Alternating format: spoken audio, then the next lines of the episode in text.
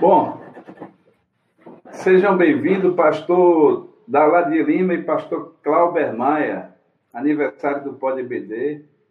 E como eu disse aí no cartaz, quem ganha ouvinte com a presença de vocês, ilustre presença de vocês. Quero agradecer, né? E contar certamente com a divulgação dos que vão entrando e vão disseminando aí nas suas redes do link. O link nós vamos colocar aqui, já logo, logo vamos colocar aqui no chat o link e eh, você vai divulgando e vai espalhando essa, esse link aí para um número maior de pessoas. Bom, eu quero eh, já iniciar contando uma pequena historinha né, de como nasceu o PodPD, pastor Cláudio, pastor Daladier. É, eu tive uma, uma passagem no, departamento de ensino da, da IADER, da igreja a qual o pastor Cláudio faz parte. O pastor Daladier certamente conhece, porque é sim, ministro sim. no Nordeste. E é, nessa passagem, nós, Deus nos deu uma visão de vários projetos para a área de ensino, né, pela misericórdia de Deus, e conseguimos executar gradativamente alguns projetos.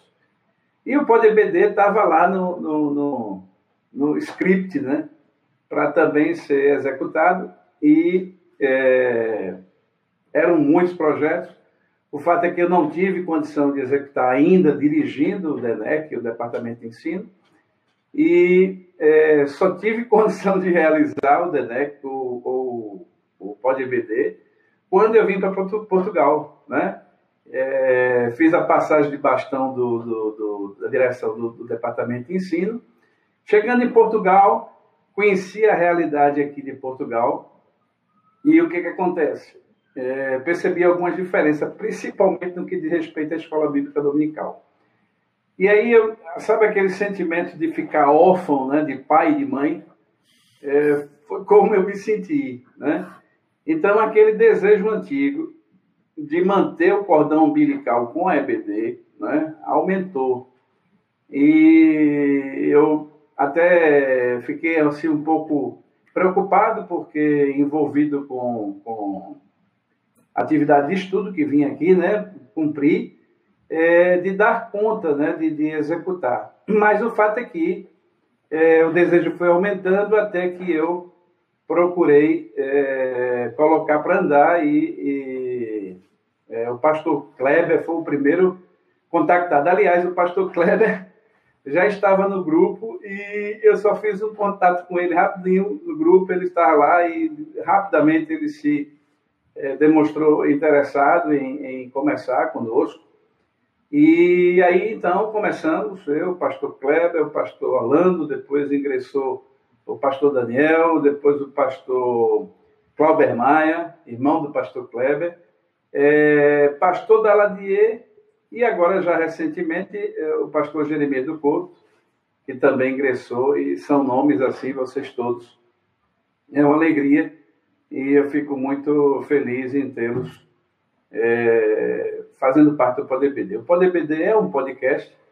Hoje, essa iniciativa de, de trazer para o, o, o vídeo, né, para o YouTube, transmitindo no YouTube e algumas outras plataformas, é, foi uma coisa pensada aí, inclusive uma sugestão do pastor Clauber, que também é de tecnologia. Interessante, três, três, três pessoas de tecnologia aqui, com formação.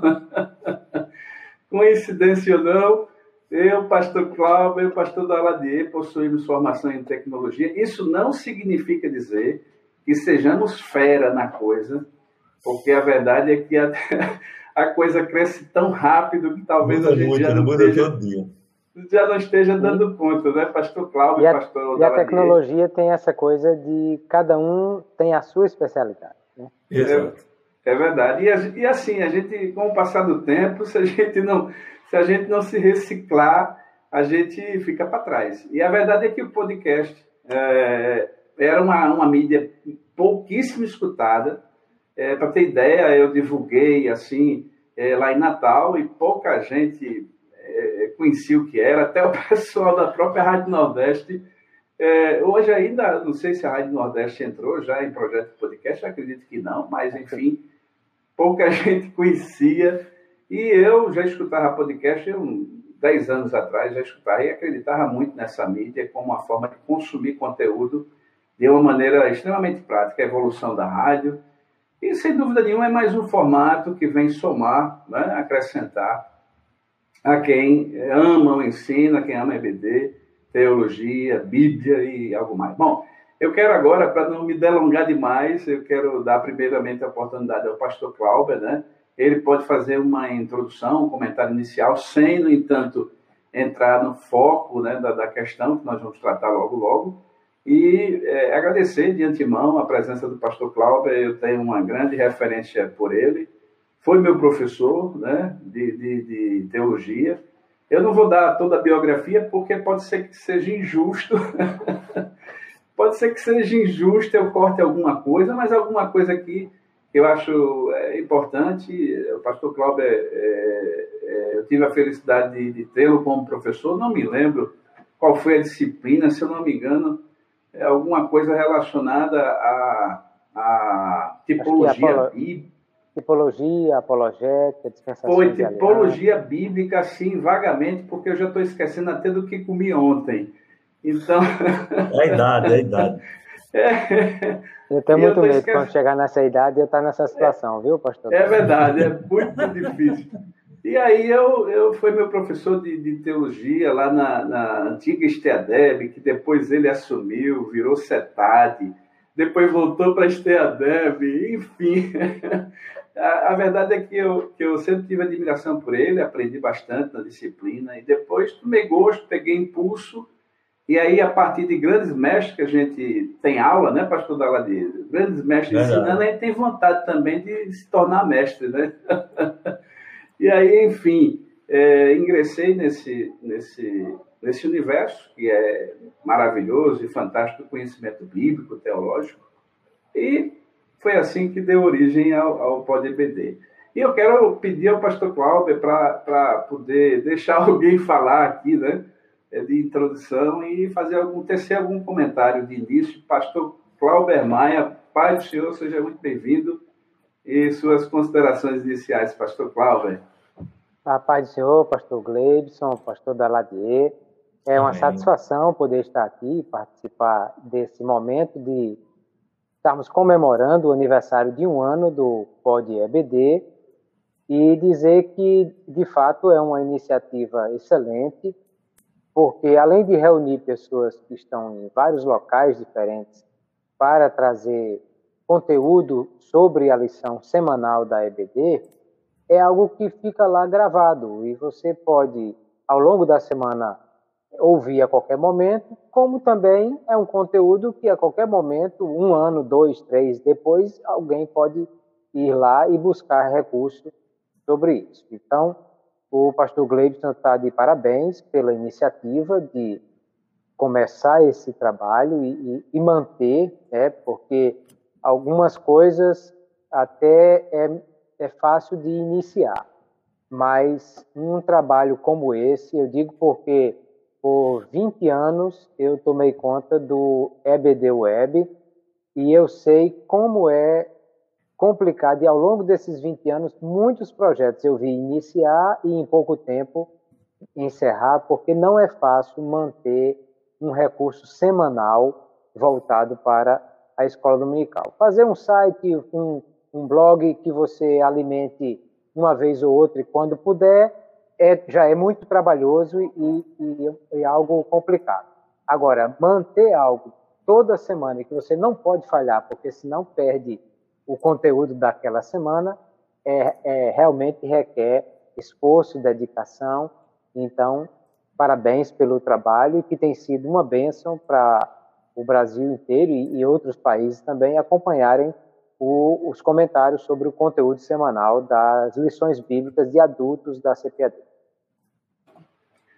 É, e o pastor Cláudio falando, né, e, e antes de, de, de, dar oportunidade ao pastor Daladier, é, eu lembrei agora que, em relação a isso, é, é, nós hoje já estamos presentes em quase todo o território a nível nacional. Eu acho que tem uma semana que eu não consulto, é, faltava um estado só, que é o estado de Roraima, e eu, eu já venho há muito tempo tentando achar um irmão alguém assim, já levantei bandeira em tudo que é grupo, é, buscando esse irmão da, de Roraima, mas até agora ainda não, ainda não pingou. Estou achando que estão, como está havendo uma censura das redes sociais, eu estou achando que estão censurando a estatística de Roraima, porque não é possível a gente não pinga com Roraima no Porta DVD. É, a gente já bateu na Austrália, em todos os é, Moçambique, Guiné-Bissau, é, é, é, os países de língua Portugal, aqui onde estou, né? Estados Unidos, a gente já pingou em países que eu nem imaginava que fosse ter um, um brasileiro. Mas brasileiro é, é, é, o, é, o, bicho mais fácil de subir no navio, ainda é feito aquele, aqueles bichos quando, a, quando Noé deu a ordem, não faltou bicho para subir no navio, né? Então é feito os bichos na época de Noé. Brasileiro tem todo tipo de, de canto, território e ou, nação para emigrar, né? Mas, enfim, pastor Daladier Lima, seja muito bem-vindo. Pastor Daladier, rapidamente, pastor Daladier é meu contemporâneo na cidade do, do, do de Recife. Eu, eu fui batizado pelo pastor José Leôncio da Silva, tive essa felicidade, né? De ser inicialmente numa época que não, nem existia é, discipulado, o pastor José Leôncio me batizou e eu lembro dele com muito carinho e assisti aqueles cultos de doutrina dele lá na Central, ali na, na Cruz Cabugá, né? Cabugá. E é, o pastor Daladier é o contemporâneo, assim, é, de Paulista, porque eu ia a muitas igrejas ali em Paulista, em Abreu Lima, né? E, e ele é, já jovem, né, junto com o pastor Altair Germano, já, já é, também estavam ali no meio, integrado com juventude, com ensino, com evangelismo. E é uma pessoa que, que é, tem uma presença muito é, perceptível na rede social. É, eu posso dizer que ele é quase um ativista, né? um ativista é, da rede, é um dos pioneiros aí também é, divulgação da rede social e do evangelho e de outras pautas. E seja muito bem-vindo, pastor Daladi Lima, suas considerações iniciais. Muito bem, queremos saudar a todos com a paz do Senhor. Queremos agradecer pela oportunidade de estarmos aqui debatendo esse assunto tão importante, EBD e tecnologia, com dois é, outros expoentes da área também, né, das duas áreas, tanto da, do ensino quanto da tecnologia. E quero parabenizar também o, o PodVD, né, podcast. É uma tecnologia antiga, né, não é tão recente assim, mas pouco utilizada ainda. Né? As possibilidades são é, imensas, né? como tudo em tecnologia. Né? E nós estamos apenas é, arranhando. Essa é a realidade. Nós, aqui, né, sem querer diminuir o nosso trabalho. Mas nós estamos apenas arranhando com as possibilidades que temos né, de é, ensinar tanto a lição do, da semana quanto outros temas correlatos, né? E eu queria até chamar a atenção dos senhores para que a gente possa pensar num formato aí a médio prazo de produzir conteúdo em podcast, mas que é, sejam temas correlatos com a lição e, e com é, o aprendizado bíblico em geral. É porque uma lição como essa da semana, vamos tomar como exemplo a lição da semana. Eu produzi um conteúdo sobre sincretismo. Quer dizer, se fala na lição em sincretismo, mas o que é sincretismo? Para a maioria, né, talvez não seja tão claro como a gente possa imaginar. Então, se a gente produz um conteúdo sobre sincretismo, com certeza vai ter aí alguém, né, e é atemporal, né? O mais importante é isso, que a lição ela tem um, esse problema, ele, ela está restrita àquela semana. Então, passou a semana, é um conteúdo que pode ser é, visualizado, aproveitado, é, é, ouvido novamente, mas é, que perdeu parte da importância porque as pessoas já querem a lição da próxima semana, a lição, né? É, é, tem essa coisa, infelizmente é a realidade, a gente tem que se amoldar, né? Mas o podcast está de parabéns Primeiro por essa, por essa constância, né? Eu, eu tenho acompanhado aí, o, vocês têm feito é, esse, esse trabalho já há muito tempo, né? Toda semana, paulatinamente, isso é muito importante, essa, essa constância.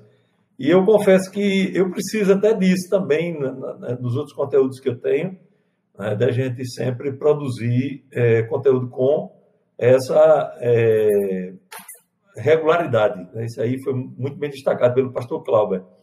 E é, parabenizar como um todo, né? Nós estamos é, chegando, preenchendo um nicho que de repente é, ainda não tinha tanta gente assim, mas não conheço nenhum outro podcast na área de EBD, conheço outros podcasts na área de teologia e etc., mas na área de EBD especificamente, e EBD CPAD eu não conheço. Então isso é muito importante. Então eu quero parabenizar também os ouvintes, né? aqueles que estão sempre conosco, que seria do podcast os ouvintes, né? e quero estimular vocês a, a compartilhar esse conteúdo para pessoas que precisam ouvir. Às vezes a gente ouve tanta bobagem, né? E vamos é, é, ouvir coisa boa, que tem aí com certeza abundante, toda semana. Deus abençoe. Muito bom. E realmente, como disse o pastor Daladier, um desafio não é fácil, né? Você imagine o que é, você que está nos escutando agora, que entrou agora, né? Você está participando do aniversário do Poder BD, que estamos aí é, completando um ano de existência. Já foram é, diversos, são, é um episódio a cada semana, e eu digo que um, um, um fiel soldado e bravo soldado está ausente, ele, ele é o pastor Kleber Maia, que praticamente está em todas as edições junto comigo. Eu acho que é um é como aquela os irmãos de Moisés, né, segurando as mãos de Moisés e eu, e eu é, considero vocês, né, esses irmãos de Moisés segurando a mão dele para poder não é, desfalecer. E o fato é que é, você que está entrando agora, divulga aí né, o link do canal, você certamente já entrou. É, tivemos um pequeno probleminha para é, alinhar com o canal do PodBD, mas já colocamos no nosso canal, que tinha um pouco mais de inscritos, e acredito que já deve estar alcançando algumas pessoas e você vai divulgando. Né? É, bom, o, no dia de hoje, né, é, o, nós estamos exatamente tratando de três temas em painel e é, nós vamos iniciar exatamente o dia de hoje, o dia 5 de setembro, propositivamente, nós colocamos o tema pandemia e efeitos sobre a EBD. Né? É, e eu quero exatamente começar trazendo três subtemas dentro desse tema maior, e aí o pastor é, Cláudio e o pastor Daladier, nós vamos né, bater esse papo ao longo dessa questão e de maneira que você que está ouvindo né, é, possa passear junto é, em cima dessas questões que a gente é, vamos tratar hoje. Tá bom? Então, é, primeiro subtema, e aí eu vou lançar o subtema, né?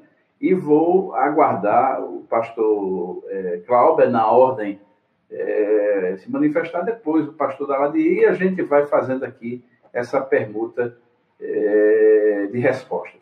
Bom, pastor Clauber, pastor Daladier. E agora pastor e dirigente da EBD. Na internet já tem muito material bom. Qual o plano? Pastor Clauber. Muito bem, queridos. Olha, essa é uma questão muito antiga da educação, porque conteúdo é algo que está disponível. Agora mais fácil com a internet, mas na verdade sempre esteve. É, então, na época que a gente frequentava as grandes bibliotecas, o professor passava um trabalho e a gente corria para a biblioteca para passar a tarde inteira pesquisando e, e, e isso mais. E aí a pergunta é: se já tem material disponível, por que, que eu preciso ir para a aula? E a grande, o grande diferencial da escola é a interação. O grande diferencial da escola é você poder ter essa possibilidade que hoje, com a, a ideia do ensino híbrido na educação, a palavra mais, mais frequente junto com o ensino híbrido é personalização. E eu acho que é aí que está o grande segredo do sucesso da EBD. Porque o material disponível, ele não é personalizado. Você pode ter grandes comentaristas fazendo grandes comentários sobre o tema da lição, mas ele não é para você especificamente. Essa semana eu estava conversando com professores de escola local, uma palestra aqui em Natal, e dizendo exatamente isso Vamos pegar aí, por exemplo, nesse trimestre nós tivemos uma revista sobre Elias e Eliseu. Uma lição, melhor, sobre Elias e Eliseu. Se eu fosse dar aquela lição para uma classe de obreiros, qual seria o tema mais forte da lição? Legado e transmissão ministerial. Certamente essa seria a, a, o, o foco da lição. Agora, se eu sou professor de uma classe de senhoras de terceira idade, faz sentido eu trabalhar uma hora sobre esse tema? Dizer para elas: olhe, minhas irmãs, o pastor de vocês, quando for passar o cajado, precisa ter, fazer a mesma coisa que Elias fez com Eliseu. E as irmãs olhando para minha cara e dizendo: mas o que é que eu tenho a ver com isso? Então, assim, o conteúdo ele está lá e existe na internet. Mas será que ele está aplicado para a realidade daquele, daquela classe? Uma coisa é a realidade, por exemplo, de uma classe de, de pessoas que estão numa capital. Outra realidade é daquelas que estão num vilarejo, no, no, no sertão, na, na, no Pantanal, nas populações ribeirinhas do Amazonas. Talvez o exemplo, a metáfora que eu faça para dar um exemplo de realidade de vida do interior do, do, do, do sertão não sirva ou não seja até alcançado pela pessoa que mora na capital, em São Paulo, em Belo Horizonte, que, que vive uma realidade muito distante. Então, eu, eu, penso que o grande segredo da EBD, e nisso é que o pastor, o professor, o superintendente da EBD, a, o coordenador pedagógico precisam insistir, é a personalização. Você ter cada classe tem a sua realidade e ter o seu, a sua, o seu trabalho específico. Né? A lição, eu digo, é um plano de aula, mas é um plano de aula extremamente genérico. Ele tem ali três pontos com o conteúdo que deve ser trabalhado. Primeiro, que é uma coisa que o PodEBD tem feito com muita qualidade, é que a gente sempre se preocupa, cada semana, de trazer a contextualização e a aplicação da lição, que na revista você não encontra. E eu, e eu é, penso que realmente é muito difícil para um comentarista conseguir fazer uma aplicação de uma lição para o Brasil inteiro. É que, que, que sirva para todas as faixas etárias, de todas as classes, de todas as igrejas, de todas as realidades sociais. Então, eu penso que isso é papel do professor. Ele vai pegar o conteúdo que está ali e vai fazer essa personalização aquela revista aplicada à realidade do meu aluno, da minha classe, da minha igreja, da minha cidade, da minha faixa etária que estuda comigo naquela lição. Se isso for feito bem feito, aí o aluno não vai deixar nunca de ir para a EBD, porque lá ele aprende e ele tem algo aplicado para a sua vida, para o seu dia a dia. Se ele é um vaqueiro, um agricultor, um pescador, é claro que o professor deve usar metáforas e, e aplicações voltadas para a sua realidade. Se ele é um empresário, um industriário, um, um, alguém que é do, de outra realidade completamente diferente, aquela realidade do boiadeiro, do vaqueiro, do, do pescador, pode ser que ele nem entenda.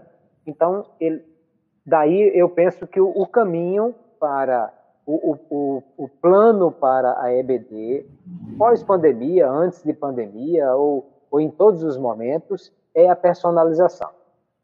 Se a gente trabalhar bem dentro dessa realidade e cada professor tenha esse cuidado, que aí eu dizia também, essa semana que falei numa palestra para os professores, isso passa por uma palavrinha chamada planejamento porque não é possível você chegar no domingo, abrir a lição e ter reflexões sobre aquela lição, refletir sobre aqueles temas, extrair as lições e saber aplicá-las dentro da realidade do meu aluno, isso requer planejamento.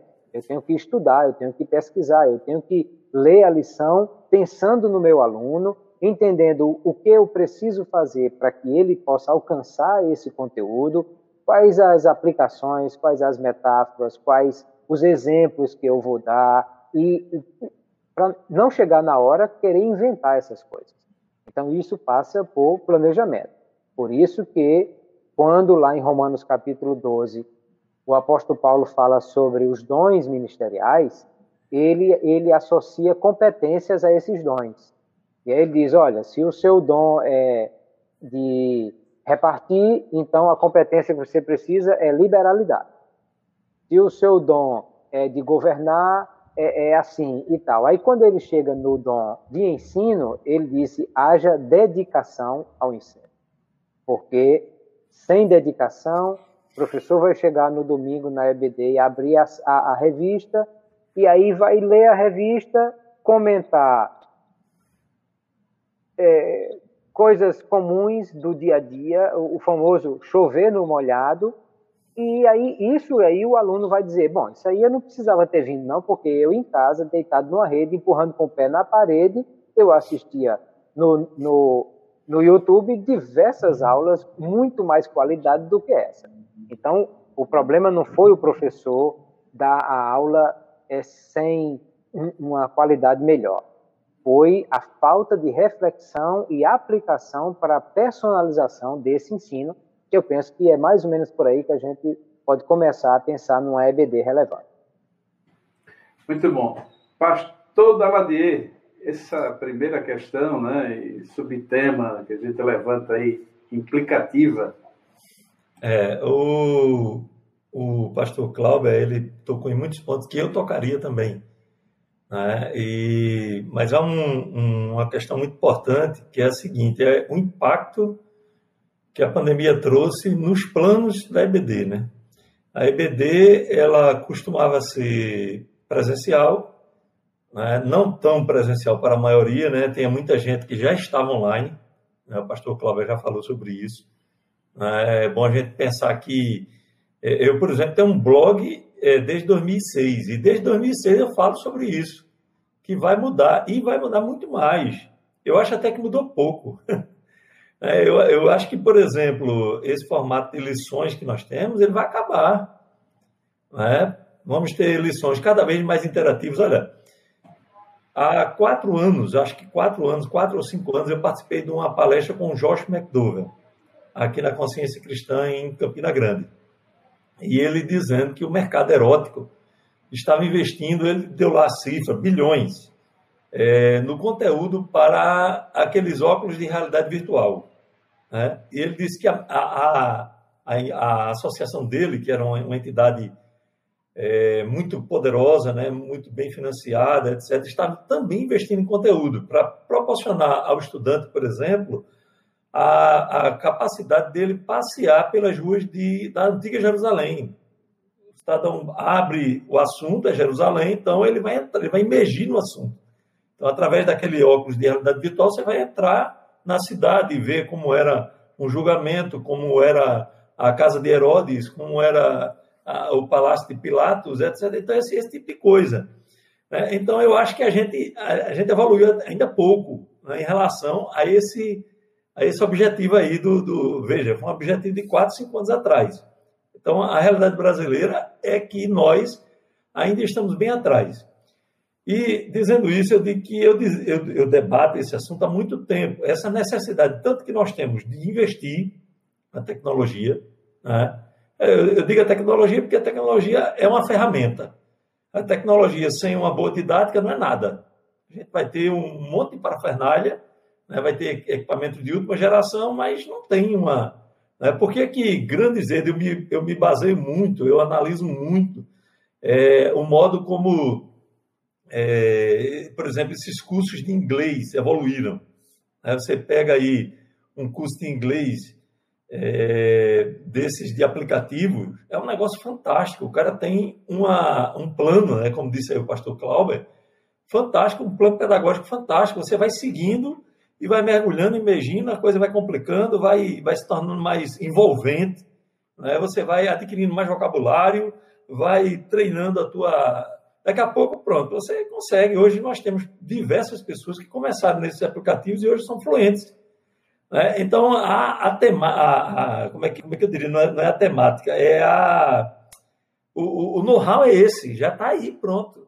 Né? Infelizmente, a gente pega ainda lições fora de contexto, você pega uma lição histórica como essa que nós estamos é, estudando esse trimestre e já cai dentro de Elias e Eliseu, uh, desculpa, Elias e os profetas de Baal no Monte Carmelo. Mas onde é que é o Monte Carmelo? É, onde é que eles estavam? Estavam na Poção Norte, Poção Sul. Era o rei do Norte, era o rei do Sul. E como é que é, Acabe chegou no trono? Como é que é, o estudante cai de paraquedas e se ele não tiver um professor hábil o suficiente para né, contextualizar aquela lição historicamente, geograficamente, para poder criar um ambiente para ele entender o que está acontecendo, ele fica perdido ele vai ser um mero espectador do, do, do aprendizado e, no final das contas, vai sobrar muito pouco.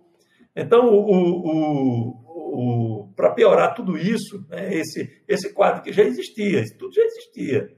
Né, aí vem a pandemia. Do dia para a noite, as escolas se desfizeram, as classes se desfizeram, os alunos foram para casa, né, e as. Eh, me permita aí, às vezes eu sou meio objetivo, o pessoal não entende, que é que eu é, é, sou meio crítico, né? a, a, minha questão é objetividade. Mal e porcamente produziram é, comentários sobre EBD. É, e aí os alunos, aqueles que iam pegando ali né, uma coisa, outra e tal, foi um negócio terrível. Terrível. A experiência foi extremamente traumática. Para vocês terem ideia, eu, eu sempre procuro fazer pesquisas. Eu, eu, eu, faço parte de um grupo, né, vocês conhecem, o grupo EBD em Ação, são 55 mil é, membros do Brasil todo. E até de, de, fora também, países de língua portuguesa, tem muita gente de, de Moçambique, de, de é, Luanda, de vários países aí. Então, o que acontece? Eu procuro, às vezes, conversar com esses pessoal. Ah, como é que está a escola dominical aí na tua cidade? E eu, eu fico surpreso com a quantidade de pessoas que me dizem que a escola dominical não voltou ainda aos patamares pré-pandemia. É, então, como é que está esse pessoal? É, e às vezes é, a igreja, eu, eu, falo igreja de uma forma totalmente generalizada, né? não é a, a, minha igreja, que é a igreja de Abrelima, o Ministério de Abrelima, que é o ministério onde eu faço parte, onde eu já fui é, vice-superintendente de escola dominical, trabalhei com o pastor é, Altair, onde hoje eu sou aluno da escola dominical, né, na, na, na igreja sede, eu faço parte do, do, da classe é, da English Class aqui da, da, da igreja sede, mas é, é, o, o, que acontece é o seguinte, é que é, como é que esse pessoal? Está aprendendo, como é que tá, a igreja é extremamente refratária a análises, extremamente refratária a avaliações. Né? Então, é terrível. É, é um quadro é, complicadíssimo que nós temos. Né? Nós temos uma, uma boa lição. Eu não, não reputo a, a, lição da CPD como ruim. Eu acho que ela é boa, apesar dessas né, deficiências de ordem pedagógica, como eu, eu, eu falei, né? E, é, mas é, como é que está sendo ensinado? É, qual é o plano do dirigente de escola dominical para levar o aprendizado para todos os seus alunos? É, aliás, é, nós temos uma questão de fundo aqui que é antiga, antiquíssima, que é a falta de informações sobre os alunos.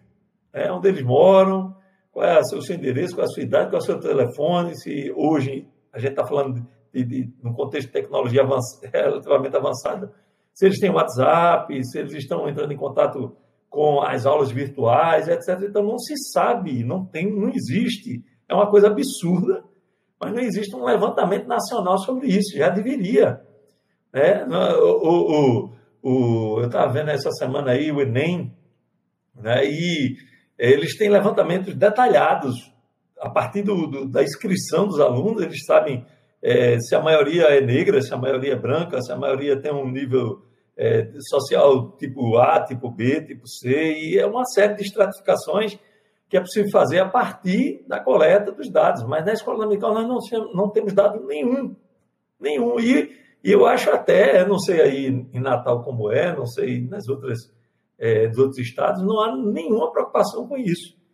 É, na, na, não, não sei se eu estou falando coisa é, errada aqui, se eu estou falando é, uma, uma, de uma realidade que eu não conheço, mas a realidade que eu conheço, né, aqui do estado de Pernambuco e de outras regiões aqui, Paraíba, mais perto aqui, etc., é essa que não tem, não tem nenhuma informação. Então, sem informação não existe plano, não existe estratégia.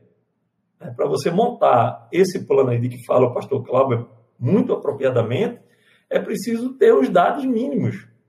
É, ele estava ele tava falando aí de salas de, de pessoas é, com é, um bom poder aquisitivo, de pessoas com uma idade avançada, de pessoas mais jovens, etc.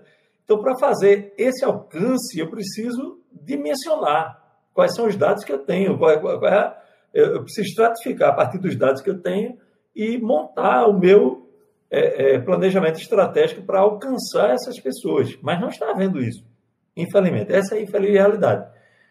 Graças a Deus, né, só para finalizar aqui, já falei bastante, que nós temos a internet, que veio suprir é, algumas lacunas. Né? E o pessoal, por incrível que pareça, está ávido pelo conhecimento. Olha, eu fiz cinco postagens essa semana, postagens é, paralelas para é, prover conteúdo para a lição. Por exemplo, o Reino do Sul também foi invadido pela Síria, né, ou foi ameaçado pela Síria. Às vezes a gente lê, vê que o Reino do Norte foi é, levado exilado, mas e o Reino do Sul? Aí nós vamos ver também no texto bíblico que ele foi assediado, né? E, e assim, eu fiz algumas postagens. Essas cinco postagens que eu fiz, até onde eu fiz o levantamento, hoje cedo, tinham obtido 103 mil visualizações. Quer dizer, é um contingente imenso de gente que parou, olhou, disse, rapaz, comentários às pampas. Teve, teve é, postagem aí que teve 300 compartilhamentos. Quer dizer, é muita gente querendo aprender.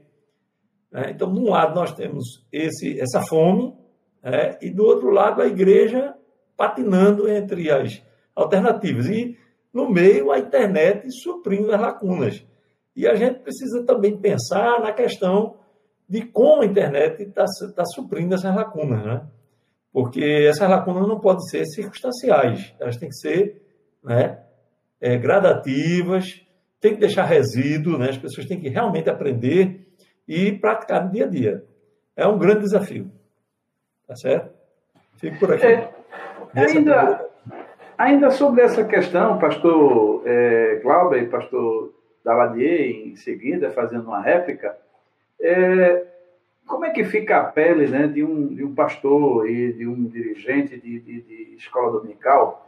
É, claramente, se a gente fosse é, ser bem objetivo, três pontos que seriam é, para ter cuidado, né?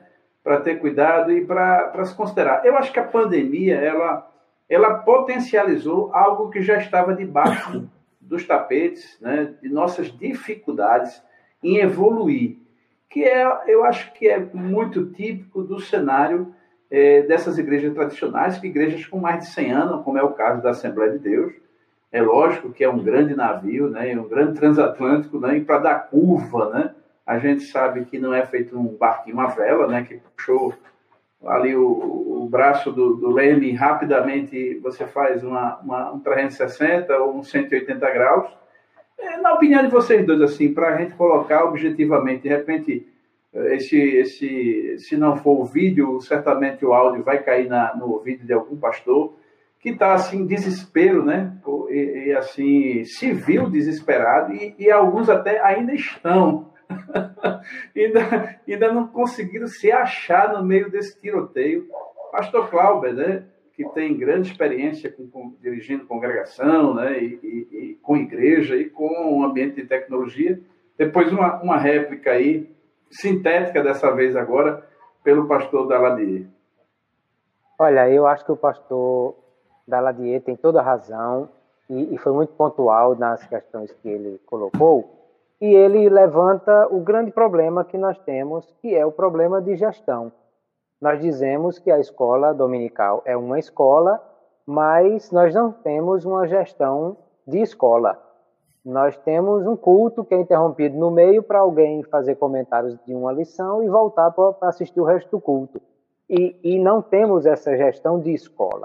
Porque qual a escola hoje no Brasil, pública, privada, que não tem o registro dos seus alunos? Qual a escola no Brasil, pública ou privada, que não investe na capacitação dos seus professores? Eu, eu como pai, vou procurar uma escola para colocar o meu filho para estudar e eu quero saber qual é a, a, formação dos professores que vão ensinar meu filho, se ele não tiver, no mínimo, uma especialização, eu já estou desconfiando dessa escola. Eu queria que todos os professores dos meus filhos tivessem um mestrado, um doutorado.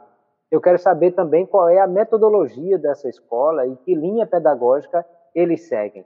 Mas você chega na EBD, pega quem vai passando no corredor pelo laço, joga dentro de uma sala, tranca a porta para não ter perigo dele correr e diz a ele: te vira e dá aula para essa pessoa aí. Mas como nós vamos ter alguém sendo cobrado por uma responsabilidade dessa a quem não foi oferecido nenhum recurso, nenhum treinamento, nenhuma formação, nenhuma reciclagem?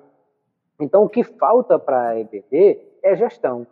É gestão de pessoal, é gestão de material, é gestão de competências, é para que a gente comece a pensar isso aí. Isso independente se a igreja é de, de, de pessoas com alto recurso financeiro ou, ou de baixa renda.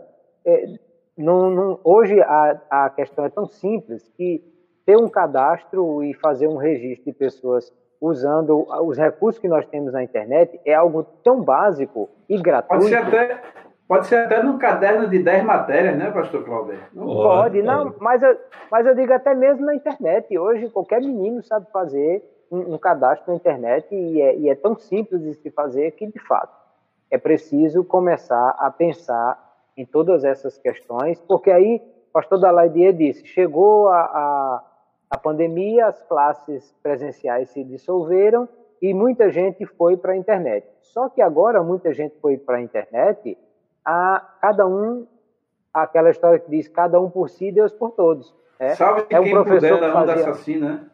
É, é um professor que fazia uma live, era o outro que não sabia fazer, pedia para o filho adolescente a, a ajudar, um foi para o aplicativo, outro foi para o outro, outro foi para qualquer coisa, e outro não foi para lugar nenhum.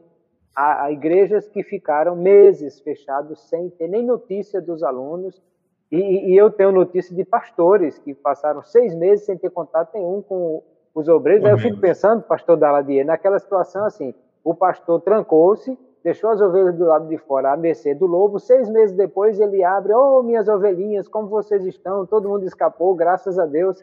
Bom, ele escapou dentro da, da, da, da cabana, né? mas as ovelhas, sabe lá Deus aonde estão. Então, isso tudo passava por todas essas questões, né? Falta de gestão. E a gente precisa pensar nessas coisas para poder ter uma boa EBD. Bom, pastor Daladi, uma réplica. Olha, é, eu, tenho, eu tenho uma. Eu, eu, eu, não gosto nem de falar sobre esses assuntos, porque o pessoal não entende. A, a minha colocação é assim reflexiva, que as pessoas pensem. Porque essa é a realidade que o senhor falou aí, pastor Cláudio. Veja só, o cidadão some os alunos e ele passa seis meses, um ano sem visitá-los. Não existe isso, sem telefonar. Hoje nós temos inúmeras opções de, de, de comunicação. Né? Eu, o meu avô era pastor numa cidadezinha chamada Araçoiaba aqui. E ele visitava os, os membros de bicicleta. A realidade mudou totalmente. Nós temos telefone, né? E eu converso com pessoas que é, não receberam um telefonema do seu pastor. Não é criticando, vou buscar agora quem são os descontentes. Né? Não, é, não é, é uma questão é periférica. Você começa a conversar e diz, mas rapaz, o pastor não, não chegou a conversar com o senhor, não? Não. Ninguém entrou em contato comigo. Isso, a pandemia toda, já atravessou, já foi embora, está aí. Então, essa é a realidade. De maneira que eu, eu, a pergunta que o senhor fez aí, né, é, é, pastor Gleibson, é a seguinte: o pessoal é, por incrível que pareça, não está preocupado. A maioria dos pastores, infelizmente, não está preocupado se o aluno voltou ou não. Esse é o problema. É, será que ele voltou? Não, não estou nem aí. É, muita gente está preocupado com a sobrevivência financeira, né, que de fato preocupa. Toda igreja tem as suas responsabilidades, né? todo ministério, quanto maior, tem mais responsabilidades ainda. Mas o problema é o seguinte: é que é, vai dar muito mais trabalho depois para reagrupar esses irmãos uma hora ou outra a pandemia vai acabar. Né? Ou vai minorar, vai ter essa é, imunidade de rebanho, as, as vacinas vão se tornar cada vez mais eficazes e vai ter aí a segunda, terceira, quarta, quinta, sexta dose, seja lá quantas forem. mas uma hora vai parar, vai se tornar uma, uma, uma gripezinha, né? como dizia aí o famigerado presidente. Mas, enfim, essa é a realidade. Ele disse a grosso modo, o jeito, vamos dizer assim, popular de falar, né? Mas a realidade é essa. Vai se tornar uma, uma, uma, uma enfermidade de menor porte e o povo vai voltar. E o que é que vai ser para a gente ter esse pessoal de volta? Né? O que é que vamos fazer? Né? É, hoje, por exemplo, eu brigo muito, assim, debato muito essa coisa. Quando eu digo brigo, né, não é brigar, o fight, né, propriamente dito, é, é trazer esse, assunto à reflexão, que as igrejas estão produzindo lives, tá tudo bem, tá 10, né? Muitas igrejas tá 10, tem um aparato bom, tem bons profissionais, principalmente as igrejas sede. As igrejas satélites é mais difícil, né? Vai ter um ou outro interessado ali, etc. Mas essas lives, elas são uma, um recurso de mão única. Elas estão sempre indo em direção. Aqui, ó. Mas quem está ouvindo? Qual é a, a, real amplitude da minha live? É, eu, eu vi, por exemplo, pastores é, se ufanando aqui no, no estado de Pernambuco que a sua igreja tinha ganho 24 mil almas durante a pandemia. Dessas 24 mil almas, quantas estão de fato na igreja? É, quantas foram assistidas? De quantas se sabe, pelo menos o telefone, para um, um, atendimento mais personalizado, um e-mail para mandar um, um textinho de apoio né? Então não adianta, são coisas que não vale a pena. Para quê? 24 mil almas, se eu não tenho duas, 10% desse contingente se tornou é, é, membros ativos, ou da minha igreja ou de outra igreja. A pessoa aceitou Jesus lá em São Paulo, mas de repente eu tenho um amigo lá em São Paulo que está mais perto daquela pessoa, que é um pastor, que tem uma igreja lá, eu encaminho essa pessoa para a igreja lá. Qual é o problema? É reino.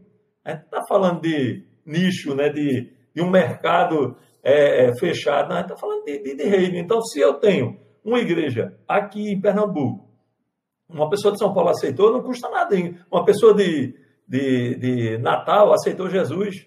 Pronto, então caminho para a igreja do pastor Cláudio, procura lá o pastor Cláudio e vou me interessar se ele realmente procurou o pastor Cláudio, vou procurar com o pastor Cláudio né, fazer o, caminho inverso, se ele chegou lá e etc.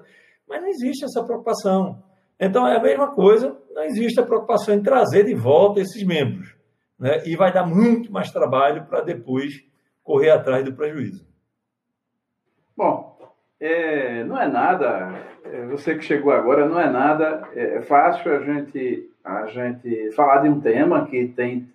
É, que, te, que é tão recente, né? A gente está ainda é, absorvendo os impactos pós-pandemia e a EBD já era ditamente prejudicada porque a gente tem uma média horrorosa de 30%. Isso, os últimos estudos que eu tomei conhecimento é, são frequentes na EBD. Ou, ou, seja, de um contingente é, de 10 pessoas de uma igreja, três vão à EBD. Então, é, aí agora, após pandemia, isso agravou-se. Certamente um ou outro está fora da curva mas você que chegou agora, nós estamos discutindo exatamente a questão do, é, da pandemia e os efeitos sobre a EBD. Vamos para a segunda, é, o segundo subtema dentro desse tema maior, que é a desmotivação total, né? É, como é que a gente faz para atrair alunos, né? nestes tempos que é, também tem um pouquinho aí, a gente sabe que a pandemia ela trouxe um alarde, ela trouxe preocupações que é, de certa forma, foi, é, vamos dizer assim, superestimadas ou inflacionadas no, no linguajar econômico, né?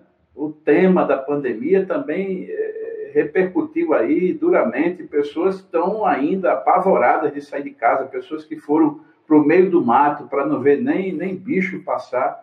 E como é que faz agora, né? Se já havia uma desmotivação ali sem cenário de pandemia, mais imagine aí alguma coisa desse tipo, as pessoas desmotivadas, como é que faz? Pastor, Pastor Clauber.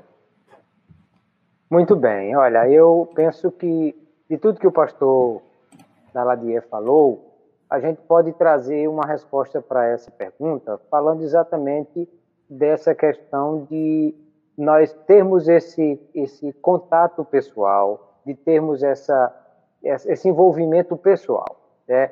Eu gosto muito do texto de Hebreus 10 e, e, e a gente tem falado sempre sobre esse tema e hoje nessa ideia dos desigrejados ele se torna muito atual e ele disse não, não deixando a vossa congregação como é costume de alguns, quanto mais vede que vai se aproximando daquele dia e para quê? Para exortar uns aos outros, né?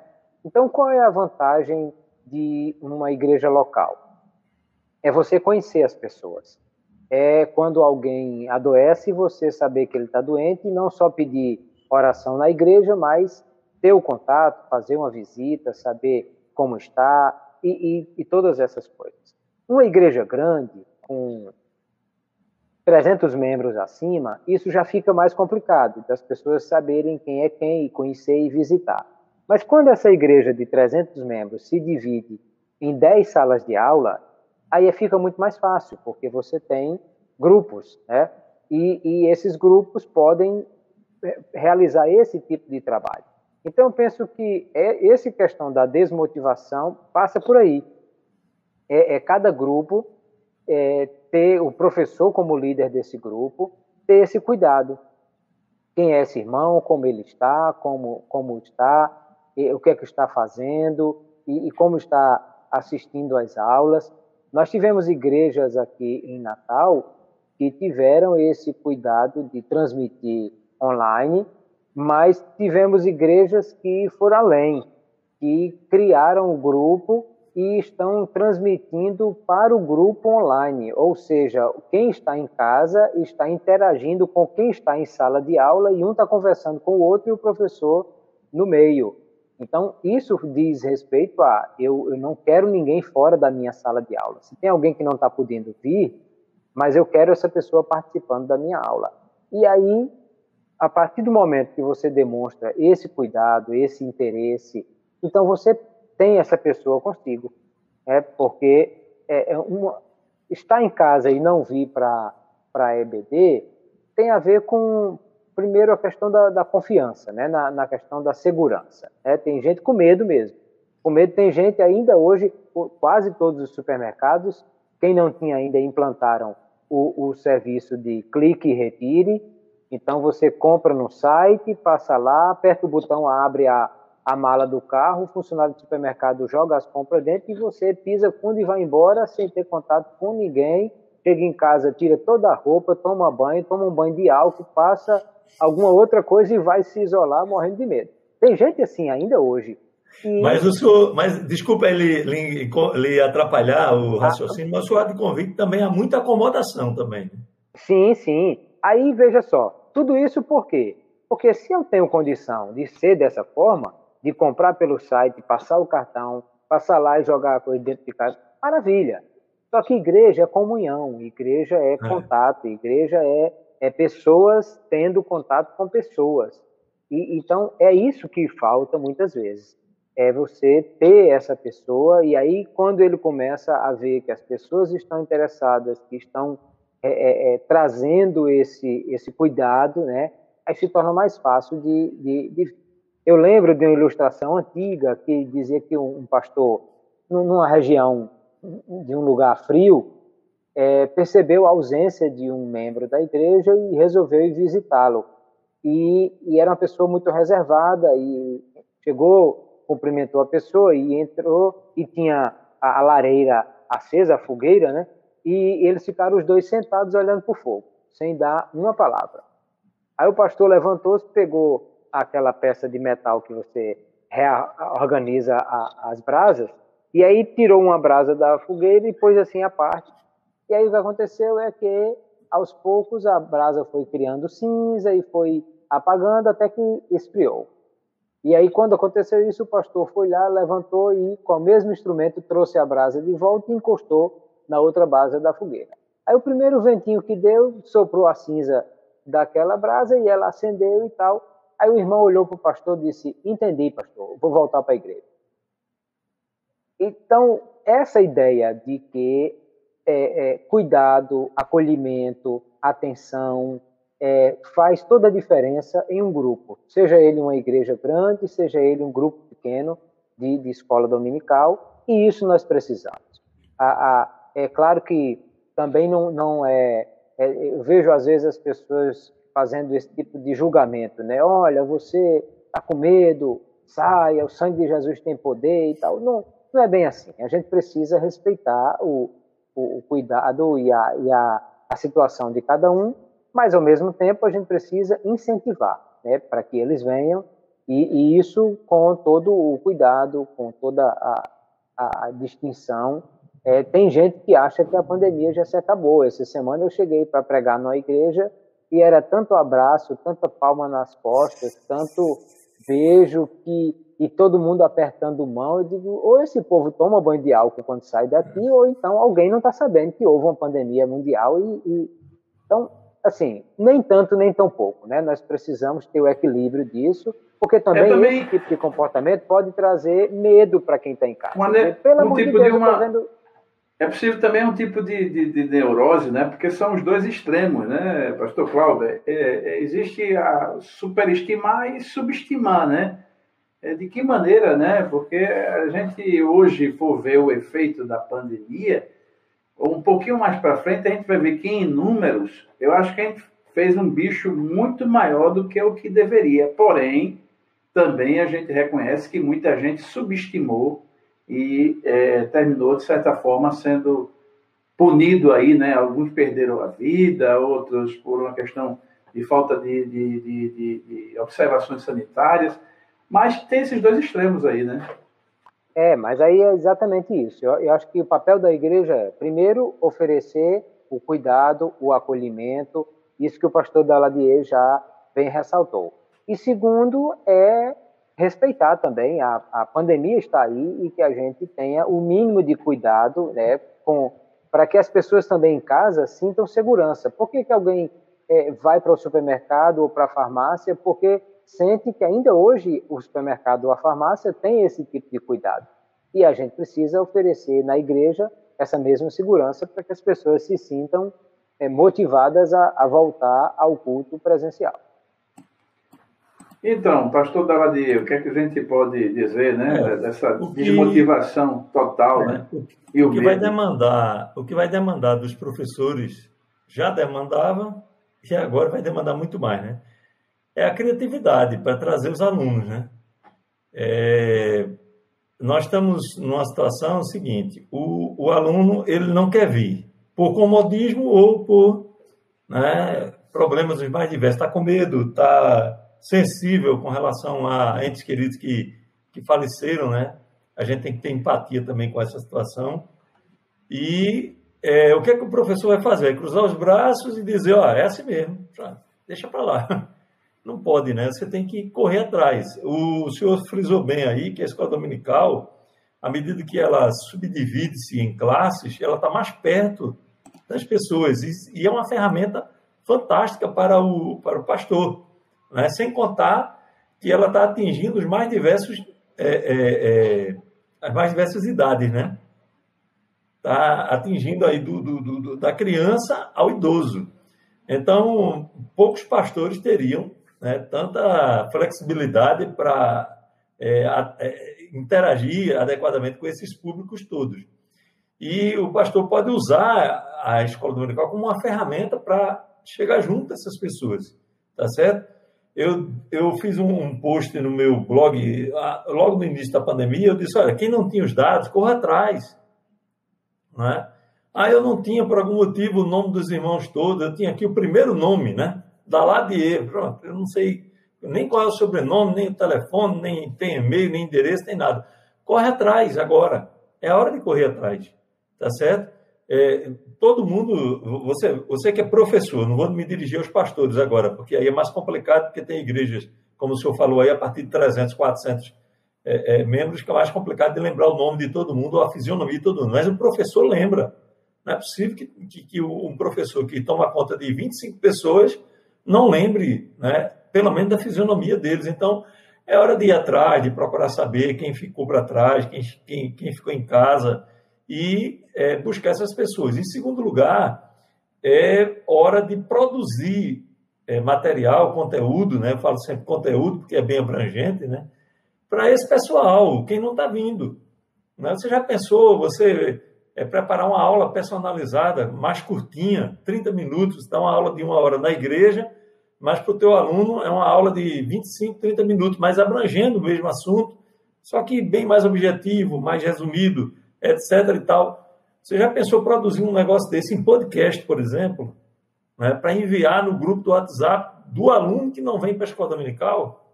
É, o cidadão vai se sentir. Né? É, nós temos que trabalhar na avaliação. Está mais complicado de fazer avaliação. Seu olho no olho, você diz, e aí, entendeu, fulano? É, você entende, está lembrado daquele episódio de Elisa, assim, assim, quando ele estava é, resolvendo esse ou aquele outro problema, estava enfrentando Jezabel, estava... Então é mais fácil, mas o aluno online é mais complicado e nós temos que aprimorar. Existem técnicas né, pedagógicas para aprimorar essa interação, para você avaliar o, aproveitamento do aluno. E também, né? pastor Daladir, uma coisa que, que na internet já se sabe, a própria retenção é diferente da retenção que a gente tem em sala de aula presencial, né? Então, acho que, que, chegou um tempo de uma nova pedagogia, né? Se a gente já tinha deficiência nas, nas pedagogias vigentes ou tradicionais, imagine agora com essa, essa, esse novo formato pedagógico, né? Mas é hora exatamente de sacudir a poeira, né? É, eu tinha um modelo que. Porque é, é, às vezes eu encontro até professores meio nostálgicos, né? Ah, mas aquele tempo. Meu irmão, não adianta mais. Eu, como eu disse aos senhores aquele, aqui. Aquele, aos, tempo aos que eu, aquele tempo que eu falava debaixo do pé de cajueiro, né? Não, não existe mais. É, é que eu falei para os irmãos. O meu, o meu avô andava de bicicleta visitando os irmãos. Eu vou andar de bicicleta por causa disso? Não. Eu vou me adequar aos meios que eu tenho disponíveis. Agora o que eu não posso é sentar, né? dizer assim, pronto, então eu nem tenho a bicicleta, nem o carro, nem nada, então acabou. Não, eu vou correr atrás, eu vou. Né? É, eu já reclamava muito é, de recursos audiovisuais, está provado, nós já falamos bastante sobre isso aí no nosso blog e lá no grupo também. 83% de retenção ao longo de, dos três dias depois da exposição da aula, se a aula tem recursos audiovisuais adequados e são recursos utilizados pelo professor. Então, é, é a hora, é a hora de fazer isso. Né? Você já pensou se nós tivéssemos uma CPAD, e agora já estou falando para CPAD, olha só, é, produzindo material para é, é, esses óculos de realidade virtual, né, realidade aumentada, pô, a gente não está nem chegando, nem, nem eu acredito, eu nem, nunca ouvi nem falar que exista um plano para produzir material. Hoje existe não só lá fora, não, não existe apenas o plano, como existe um licenciamento. Né? Você vai botar a legenda, você vai mudar. Eh, a Netflix, por exemplo, hoje, eu, eu sou muito ligado na, assim, no que está fazendo, porque não, não existe muita coisa nova debaixo do sol, como disse o Sábio Salomão. Né? O que existe é a reinvenção, a adaptação, né? o, a criação de meios mais adequados dessa é, é, realidade que já existe chegar ao destinatário. Então, o que acontece? É, a Netflix, quando ela, ela grava hoje um filme, uma, uma série, ela já grava de uma forma, né, isso aí já é um, um planejamento, é uma coisa muito mais elaborada, evidentemente, né?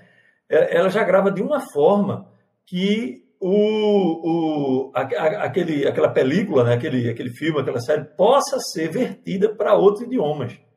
Ele, já está, o cara já está filmando uma série, já pensando é, no público americano, é, espanhol, português, é, chinês, é, é, indiano, enfim, ele já está com essa visão. E, infelizmente, a gente não tem essa visão muitas vezes. Né? Essa visão assim de, de, de, bem elaborada, pensando longe, pensando muito distante. Então, nós vamos ser obrigados a pensar longe. O pastor Cláudio estava falando aí de, um, de uma situação em que ele disse que usaria uma técnica diferente para a classe de senhoras, etc. e tal. E eu queria pegar o gancho, não reprovando a sua colocação, concordo totalmente com ela, mas veja só, eu era, eu era dirigente de uma escola dominical aqui no bairro onde eu moro, que é o bairro de Cruz de Rebouças, na cidade de Garaçu, bem pertinho de Brelima, 3 quilômetros aqui. E aí o que acontece? É, eu fazia palavras cruzadas tem um, um programinha, até eu tenho um, um, um, vídeo aí no meu canal do YouTube ensinando como é que usa esse programinha, o Eclipse Crossword. Você joga as palavras, joga as dicas ele monta, ah, não está desse jeito, está muito, muito, muito gordinho, eu quero mais magrinho, eu quero né, é, mais ênfase na, na, horizontal, mais ênfase na vertical, eu quero mudar a ordem das palavras, enfim, ele tem muito recurso bom. E aí o que acontece? É, eu preparava as palavras cruzadas, levava para a escola dominical e dava preferência ao jovem, né? Eu vou distribuir aqui primeiro para os jovens, que é o pessoal que, teoricamente, e, pais meus senhores e senhoras, as irmãs brigavam comigo quando não sobrava palavras cruzadas suficiente para elas. Você só está pensando o quê? Não, nós queremos também. E outra coisa, às vezes os jovens esqueciam de preencher as palavras cruzadas. Dava dois num domingo, aí daqui a 15 dias eu recolhia, né?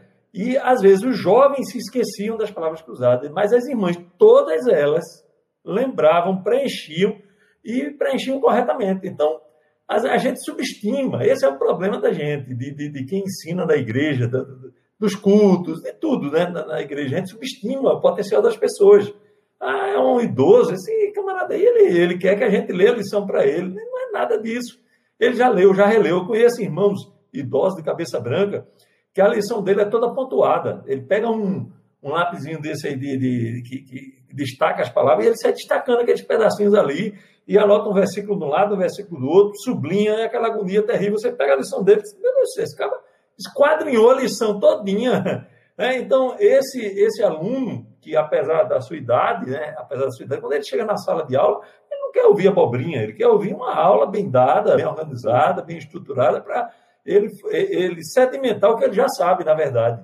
Esse é o, grande desafio dos professores hoje, é, é, é exatamente esse. É, muitos alunos já estão apenas esperando sedimentar o que já sabem, já leram a lição, já escutaram em áudio, já escutaram em podcast, já assistiram no YouTube, em vários canais, inclusive. Não foi no canal só, não. O cara já assistiu 10 canais diferentes do, dos melhores professores que a gente puder imaginar, tá certo? E aí ele chega na sala lá, e é isso que tem desmotivado muitos alunos, o professor está lá com aquela mesma conversa, aquela mesma didática, sem criatividade nenhuma.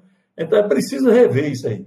É preciso dar uma balançada na criatividade para não só é, atrair novamente os alunos, como reter os que tem, porque o negócio está andando muito ligeiro, muito rápido, né? O desenvolvimento está tá veloz. Vocês, vocês acreditam, é, acreditam que, que. Eu acho que de tudo que foi falado aqui, eu peguei algumas coisas aqui no ar e coisas até que eu, de minha opinião, e eu queria ouvir vocês, ainda sobre esse, esse segundo subtema, para a gente passar para o último, né, a última questão, que é sobre tema, esse tema maior, que é a pandemia e os efeitos do EBD. Vocês acreditam que é, é, a gente poderia tratar de questões primárias, tipo, né, o, estímulo, o professor precisa ser também alguém extremamente habilidoso na, na, na criatividade, né? em criar, né? porque esse exemplo que deu das palavras cruzadas nada mais é do que um, um estalo. E, de certa forma, até a gente tem uma visão, mas Deus vai lá e aproveita, faz por outro caminho. Mas eh, seria um ambiente. Eh, o que vocês acham dessa questão de, de, da igreja ou da escola? Né? E aí a responsabilidade não só do pastor, porque a gente também não quer é, punir porque, o pastor como figura é, da responsabilidade de toda a comunidade, mas aí o diretor dominical, né, o superintendente, que tem essa competência, ladeando o pastor como assessor do pastor, é, de estimular princípios pedagógicos e a própria, a própria criatividade do professor. Eu ouvi vocês porque o, a, a desmotivação passa a partir do momento que a gente compara laranja com banana, né? Ou uma fruta que eu gosto mais, estou comendo, é gostosa, chego ali, a coisa já não. O sabor já não é o mesmo e, e, e a pedagogia já não é a mesma.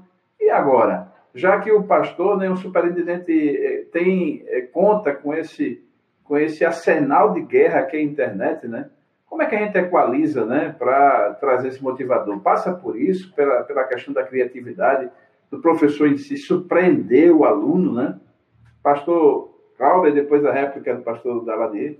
Olha, pastor Gleibson, pastor Daladier, é, o, o mundo acadêmico, ele vive essa realidade, até nas universidades, você convida um professor para dar aula de direito e o cara é um desembargador que de direito ele sabe tudo e mais alguma coisa.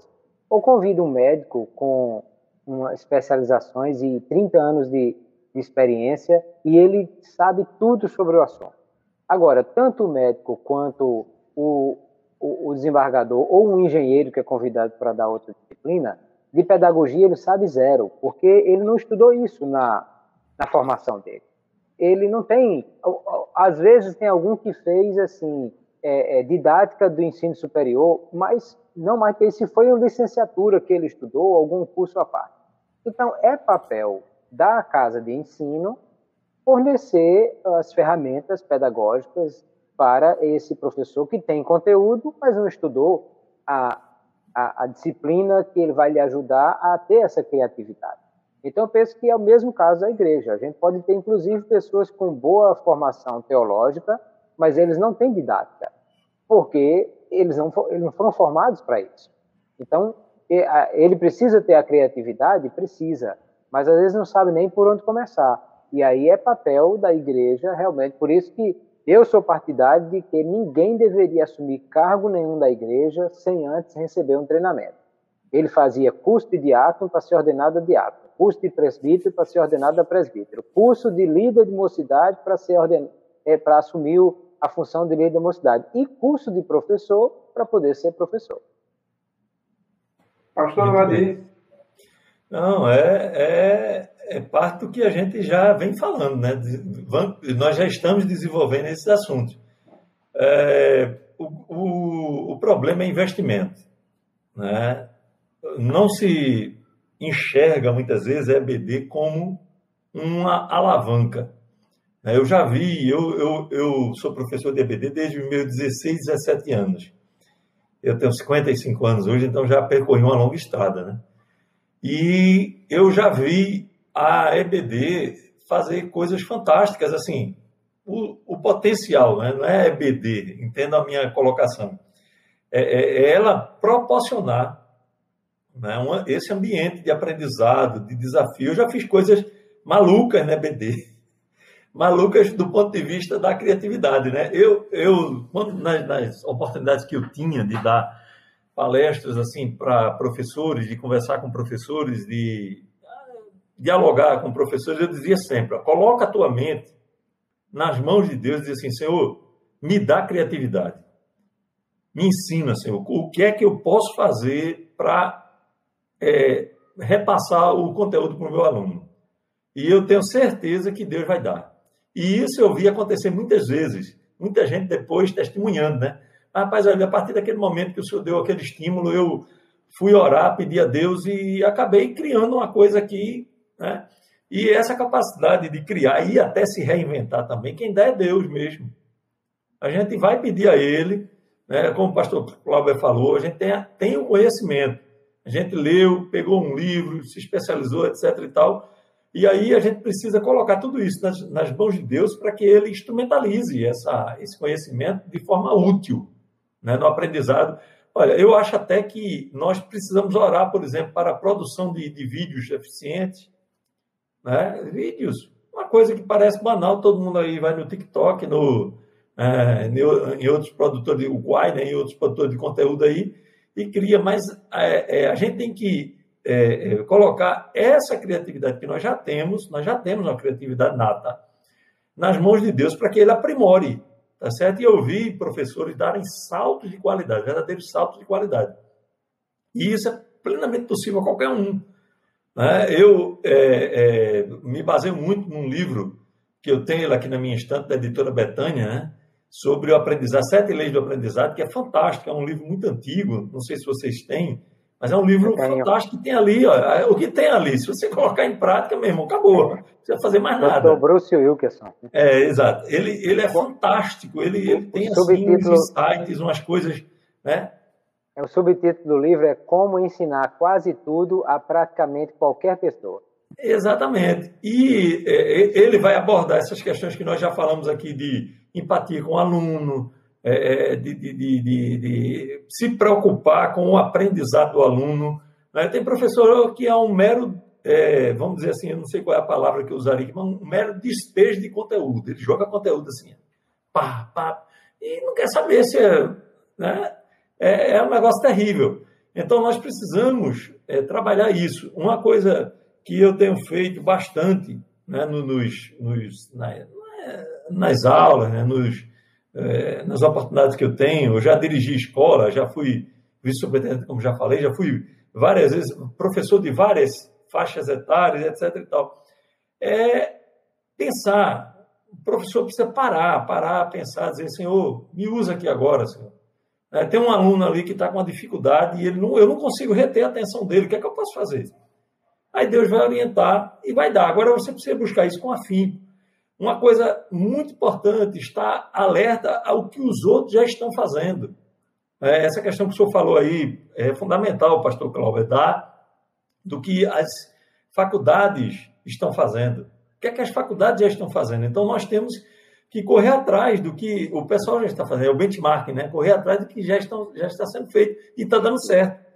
Então, não adianta a gente ficar aqui batendo na tecla, não, eu aprendi assim, é a síndrome de Gabriela, né? Eu nasci assim, eu vou ser assim, eu vou morrer assim.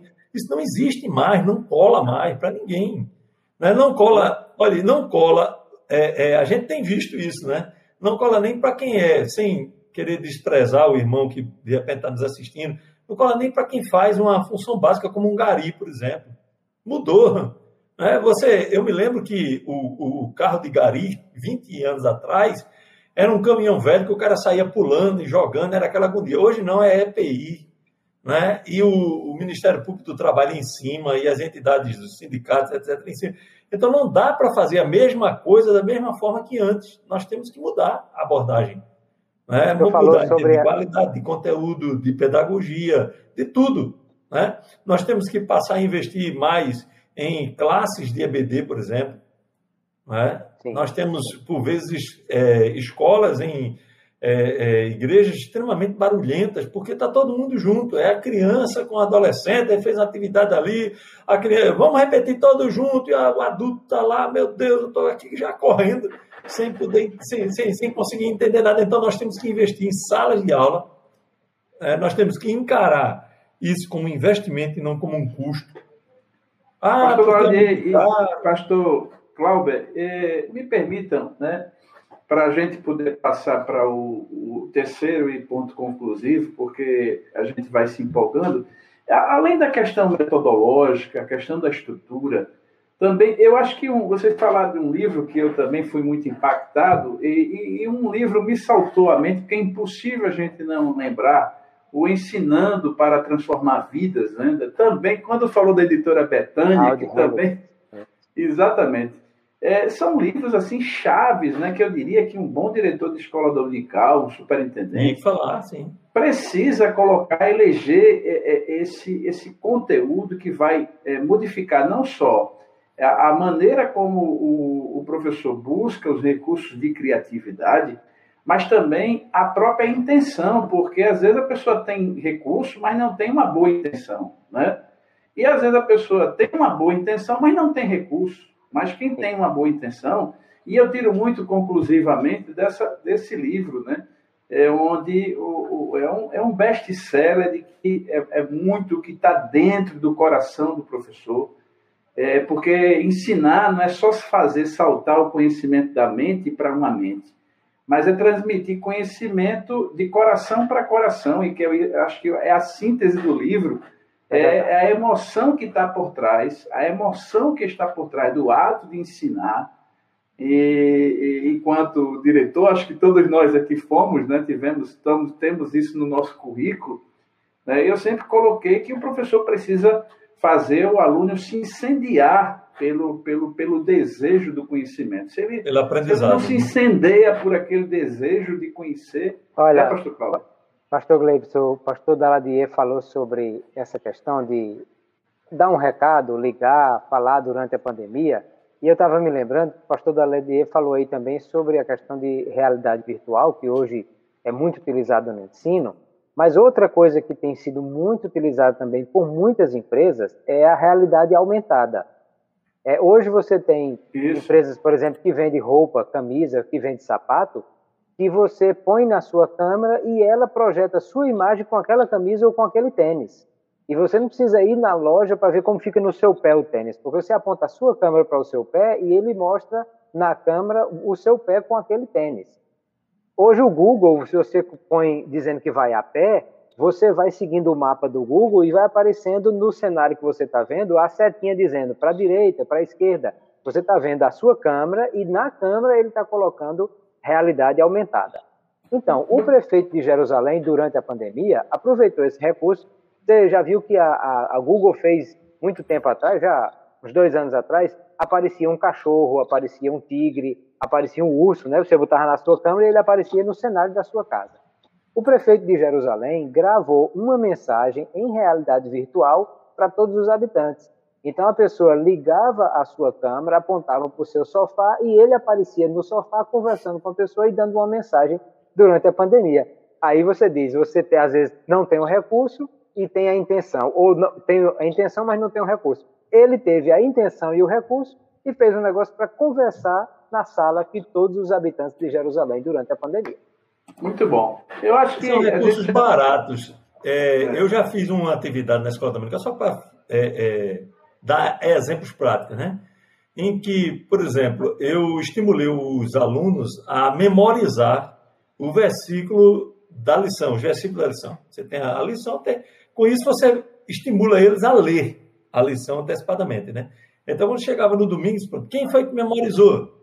Então, aquele que memorizasse toda a lição ganhava um choquito. Que é um, quanto é que custa um choquito? Homem, é? homem não fala de choquito, não, que aqui em Portugal não tem choquito, não. Não tem, não, é. Ah, rapaz, é terrível.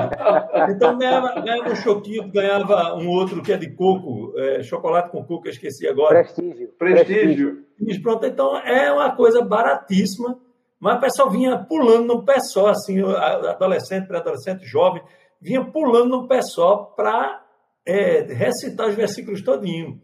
Então, com isso, ele aprendia a Bíblia. Veja só, aprendia a Bíblia, aprendia a lição e memorizava os versículos. Então, fantástico. E, uma coisa barata. Bom, né? já que a gente está falando de ferramenta, nada mais justo que a gente já saltar aí né, para a questão final né, dessa, desse tema maior que é a pandemia e os efeitos sobre a BD, que é exatamente sobre as tecnologias alternativas no formato de, de da aula, no, nesse cenário de é, pós-pandemia, que eu não sei nem se a gente tem liberdade de dizer que estamos na pós-pandemia, é uma coisa tão confusa, o que é pandemia, daqui a pouco outra variável. Eu acho que está muito mais para a gente aprender a lidar com a nova situação, com esse cenário de pandemia, porque eu acho que a, o cenário de pandemia daqui para frente é quase que uma, uma realidade aumentada na vida da gente. É uma realidade e, diária, né? Não é? O vírus está se projetando no sofá da gente. E agora eu quero começar pelo, pelo pastor Daladier, depois o, o pastor Clauber finaliza esse terceiro e último ponto, né, a questão do tema maior. Pastor Daladier. Olha, falar de tecnologia é chovendo molhado, né? Mas eu, eu, eu destacaria, assim, é, essa questão dos grupos, que é fundamental. Né? Hoje se aprende ensinando. É, eu, eu, eu, o pessoal até me, se surpreende comigo, porque, é, como o pastor Cláudio colocou aqui muito humildemente, a gente não sabe de tudo. A gente não sabe de tudo. O senhor também falou sobre isso em relação à informática, né? A gente não sabe tudo. Você, eu trabalho com linguagem, né? com sistemas, etc. Você aprende uma linguagem hoje, amanhã o cara já lançou outra linguagem. Amanhã o cara já lançou outra versão da mesma linguagem com outros recursos. Então, o aprendizado é constante. E é, nós temos inúmeras ferramentas, mas a fundamental é o grupo. Seja lá qual for né, a plataforma que a gente use, Twitter, Facebook, etc. E tal. A plataforma não vai dizer muita coisa, o que vai dizer é a interação. Um grupo ele tem que estar ativo, interagindo, né? E compartilhando conhecimento. Você vai ensinar e vai aprender. Né? Você começa a tentar ensinar e daqui a pouco você faz, eu não tinha observado esse detalhe aqui. E aí vai, né? E Bíblia tem muito isso. Você lê um versículo, um contexto, um texto né, de dois ou três versículos, dez versículos, e não entende nada naquele momento. Daqui a pouco, aí você lê lá na frente e começa a fazer a ligação e entendeu o que está acontecendo. Então, é, é, é, fundamental esse contexto de grupo. E, em segundo lugar, eu destacaria os multimeios. Né? Eu, eu volto para a questão do YouTube. Né? Tem muita gente produzindo vídeo. Isso é ótimo, maravilhoso. Mas é só vídeo. Tem um cidadão que não quer vídeo, ele quer podcast, ele quer texto. Né? Você já pensou o resumo de um culto, um culto qualquer, em texto, onde foi lido, né? assim, ah, os pontos principais do sermão do pregador, se é que ele pregou com um sermãozinho, etc. e tal. Então, vai alimentar alguém. Né? Pode ser que não interesse o vídeo para. Eu confesso a vocês que eu tenho uma dificuldade tremenda de assistir um culto em vídeo. não é, não é por, eu, eu pego é, é, vídeos bem elaborados, né, bem produzidos, né, com, com um bom enquadramento, etc. Então, isso aí é, é, existem muitas, muitos, muitos exemplares bons, mas eu tenho uma dificuldade muito Pastor, grande. Pastor Davadi, me permita, é, é, eu estou captando é, essa sua dica, porque isso vai muito de acordo com, com a pedagogia, é, com a, a capacidade de retenção e o grau de absorção de cada aluno. Eu sou da geração do rádio, né? vamos dizer assim, nós somos né? uma geração que ouviu rádio e, e assim, e é por isso talvez o meu gosto pelo podcast, e eu tenho um poder de absorção muito grande, muito maior pelo ouvido do que pelos olhos, e aí isso trata o que está se falando, né? Dessa, dessa multicapacidade ou multiabilidade de cada pessoa. Cada pessoa tem a sua natureza de aprendizado e não adianta a gente ficar né, é, é, bitolado numa espécie só. Eu acho que isso é a riqueza, né? Me corrijam é. ou reforçem. Então nós temos, nós temos que investir bastante nisso aí. Multimeios. Tá certo? É, já pensou a doutrina, a doutrina semanal que muitas igrejas, é comum em muitas igrejas, em, em texto? Né? O camarada não foi, mas ele está ali com o texto. Agora, organizado, evidentemente, não é um texto qualquer. Fulano disse isso. Ele, nesse momento, às, 9, às 8h45, digo, ele disse que Jesus é bom. Aí é e eu digo, é, é assim, uma redação. Está falando de né? coisa Seria estruturada, né? negócio bem uma feito. redação, né? E eu digo assim, é porque agora eu fiquei eh, extremamente curioso né, de ouvir o culto, apenas ouvir o culto. Quem ouve o culto pela, pela uma rádio é, está, está, vamos dizer assim, é, ficou livre daquilo que nos chama a atenção no culto, que tira a nossa atenção, né? Porque o, o audiovisual também, de alguma forma, pode tirar a atenção, né? Claro, claro. Então, então nós temos que investir nesses multimeios. Né? A, nossa, a geração que está vindo aí, eu participei de uma palestra fantástica na, na Consciência Cristã, uma das palestras né, que sempre, sempre eles promovem, e um cidadão lá que é o, o, é o diretor da entidade que lançou a Bíblia JFA, que é uma Bíblia que tem 45 milhões de downloads.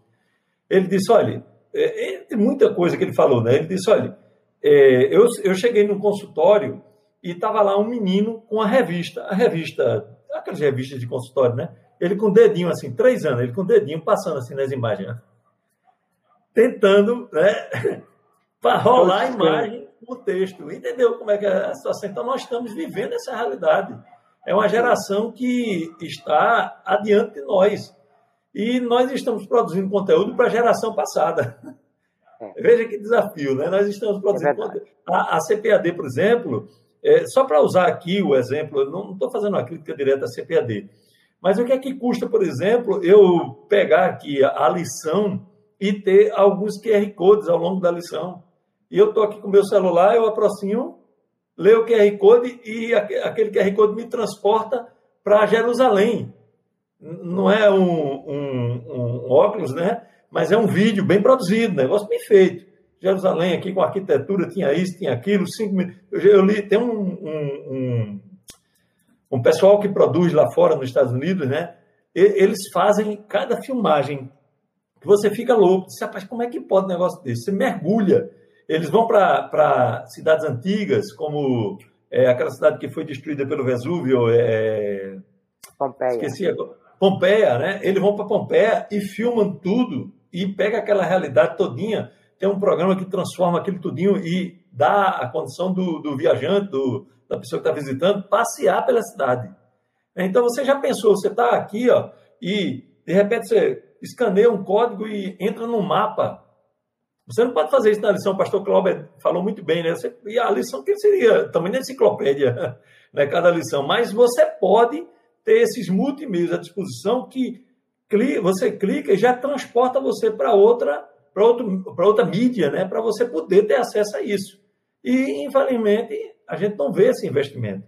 Tá certo? E assim, são muitas coisas. Então, as igrejas vão ter que ter equipes cada vez maiores nesse, nesse né, particular, que gente, gente cada vez mais qualificada. Né? Paz, meus senhores e senhoras, é, sabe quem está ganhando dinheiro hoje? Né? Vocês sabem, né? eu estou aqui né, só dando ênfase aqui. É o produtor de texto, que escreve bem, que escreve com fluidez, de acordo com os padrões mais recentes, né? um, parágrafos curtos e poucos parágrafos, quatro, cinco, seis parágrafos no máximo de um determinado assunto. Quer dizer, é o redator, é o cidadão que está ganhando dinheiro. Eu vi um, um, um, camarada oferecendo um curso de redação para direcionado para o público que produz conteúdo para a internet. Quer dizer, então, às vezes a gente não tem essa pessoa na igreja e vai ser necessário investir, tá certo? Para termos é, é, uma, um ensino atraente e que tenha conteúdo né, relevante para as pessoas que querem aprender. Pastor Cláudio. Muito bem, é, é isso que o pastor Daladier colocou. E, e para dizer que os recursos estão aí, eles não são difíceis de ser utilizados, a imensa maioria deles é gratuito. Agora, primeiro a gente precisa saber o que quer. É porque aquela história do Alice no País das Maravilhas, tem hora que ela se encontra com o gato e tem assim uma bifurcação que tem não sei quantos caminhos. E ela pergunta assim: qual o caminho certo? Aí ele disse: depende para onde você queira ir. Se você não sabe para onde quer ir, qualquer caminho serve. Então, é essa a ideia. Quer dizer, para que, que eu preciso de um grupo? Eu preciso de um grupo para gerar interação. Então, isso que o pastor Daladier colocou, e eu preciso ter o grupo. Aí disse, não, mas eu já tenho o grupo do WhatsApp da minha classe. Certo, mas você faz o que com ele? Bota a figurinha, bom dia, paz do Senhor, todo dia nesse negócio. Então, isso não, não, não é isso que nós queremos. O pastor Daladier falou aí sobre a questão da produção de texto, de, de, de conteúdos, que é maravilhoso, fantástico. Agora, não precisa ser só o professor para fazer isso. Entendeu? E se o professor comissionar o aluno? E, e se ele toda semana passar uma, uma tarefa para o aluno produzir o, o texto a partir de um resumo que ele solicitou ou uma pesquisa. Aí o, o pastor Daladier falou sobre sincretismo. Ó, oh, pessoal, eu quero que dois alunos produzam uma, façam uma pesquisa sobre sincretismo e coloquem no, T, no, no grupo. Eu vou pedir para outros dois alunos produzirem um pequeno vídeo sobre, é, bom, qualquer idolatria, outra coisa. Idolatria, que é um tema correlato, né? Você quer ver uma coisa que semana passada a turma se perdeu, inclusive o comentarista da lição, é quem é mãe de quem, quem é pai de quem. Porque ele colocou lá que a Thalia era neta de Acabe, que o marido dela foi morto por Jeú. E, e por quê? Porque o marido dela, uma versão chama de Georão, para não misturar com Jorão, porque é tudo nome parecido. Acasias era filho de um, que era Amazias era primo do outro. Peça para a sua classe fazer, ou, ou pesquisar, que já tem isso pronto, e colocar no grupo uma árvore genealógica. É, ou seja, isso é coisa que os alunos podem participar e que isso vai enriquecer demais a aula. Porque aí Pastor nós vamos usar esses recursos. Né? Pastor é, Beladeia é... queria estar pedindo. Não, a, eu, eu, eu, ia, eu ia só dizer o seguinte: essa semana, essa semana estamos falando sobre o cativeiro assírio, né? o cativeiro do norte. Isso. E um grande ministério, tá certo? Eu assisto assim, vários vídeos né, durante a semana, aprendizado também, para ver as técnicas, etc. E um grande ministério, o, o expositor, disse que Síria é igual à Síria. Né? A Síria é o país que conseguiu sobreviver até os nossos dias. A Síria era a Síria antiga. E Sim. fez aquela salada. Quer dizer, acontece esse tipo de coisa. Isso, isso. É, mas aí, se você manda pesquisar, os alunos vão trazer mapas, e etc. e tal, é fantástico, é fantástico. Pastor Perfeito. É, de certa forma, é, já está entrando assim num aspecto tecnológico que alguém pode até achar que não é, mas é, é, já está falando um pouquinho da, da sala de aula invertida, né? Isso, é verdade. Essa é a ideia da sala de aula invertida, é você antecipar conteúdo. E não, não precisa ser somente o professor. É a pesquisa do aluno, é o áudio do podcast, é o vídeo do YouTube, é o gráfico, é um infográfico que você encontra aí ou você produz. Aí a avaliação, a gente pode fazer a avaliação com o Kahoot.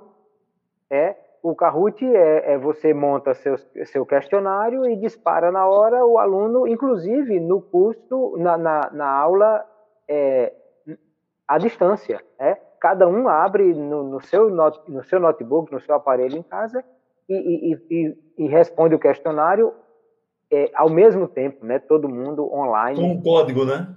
Isso, com, com código. código. Né?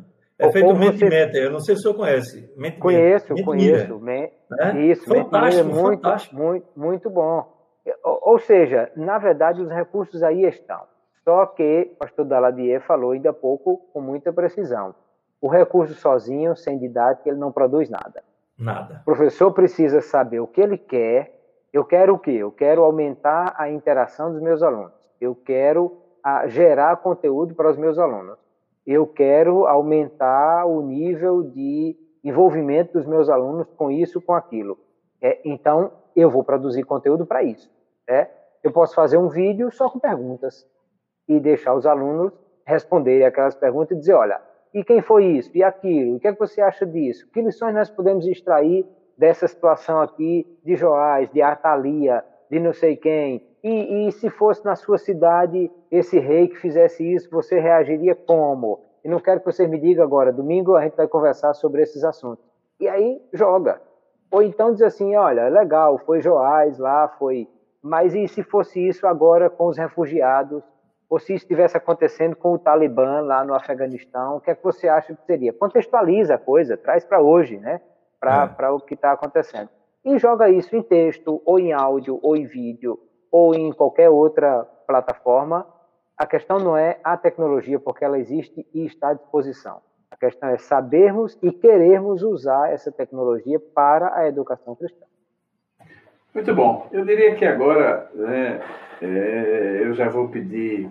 Foi muito bom o papo. Acredito que é, vai ser útil aí, né? Tanto para aqueles que estão online nos, nos, nos assistindo, ouvindo, e para aqueles que também vão consumir o conteúdo a posteriori, né, via podcast, que é o nosso público é, mais, vamos dizer assim, de origem. Mas agora eu quero pedir a, aos dois, né, é, para fazerem é, as suas considerações finais, né, é, um arremate final de tudo que a gente tratou aqui. É, eu gostaria de começar pelo pastor é, Daladier.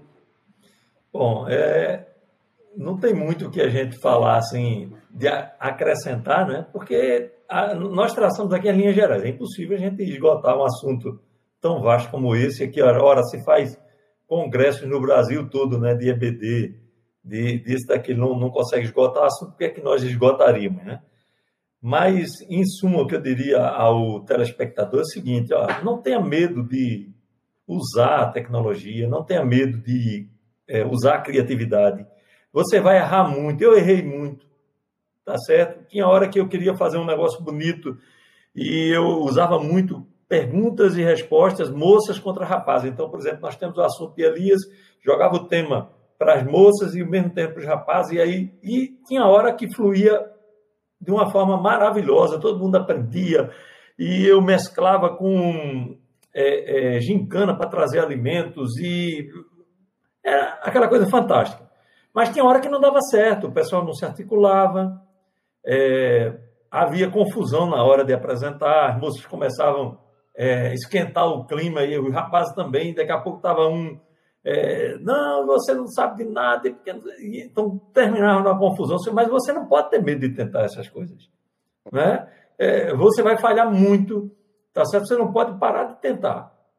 Ah, rapaz, deu errado, deu confusão, pastor me chamou a atenção, pastor, vamos tentar mais uma vez, dessa outra forma aqui. E aí vai ser uma hora que vai dar certo.